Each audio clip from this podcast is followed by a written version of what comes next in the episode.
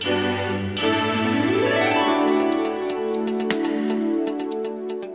A través de la estrategia SOS Educación Quintana Roo, autoridades de este sector buscan contactar y recuperar a los cerca de 9.000 estudiantes que se han ausentado del ciclo escolar a distancia para que retomen su participación dentro de las clases virtuales. Ana Isabel Vázquez Jiménez, titular de la Secretaría de Educación, explicó que un estudio de la Universidad de Harvard arrojó que son tres causas por las que niños y jóvenes, particularmente de Cancún, Playa del Carmen y Chetumal, no han mantenido contacto con sus profesores. La primera razón es porque no existe un seguimiento, no hay una retroalimentación, es decir, si un joven no se ve fortalecido, pierde el interés. La segunda se debe a la presión económica y que muchos padres tienen que salir a trabajar o bien se han ido del Estado y la última causa, por cuestiones de salud.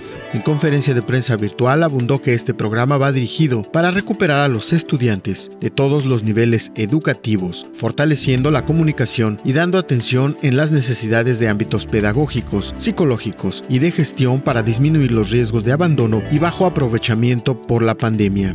Para contactarse, padres de familia, alumnos y docentes, se implementará la aplicación SOS Educación para el registro y seguimiento de solicitudes, así como líneas telefónicas y de WhatsApp, además de un sistema de citas en línea para agendar y realizar trámites sin filas ni tiempos de espera.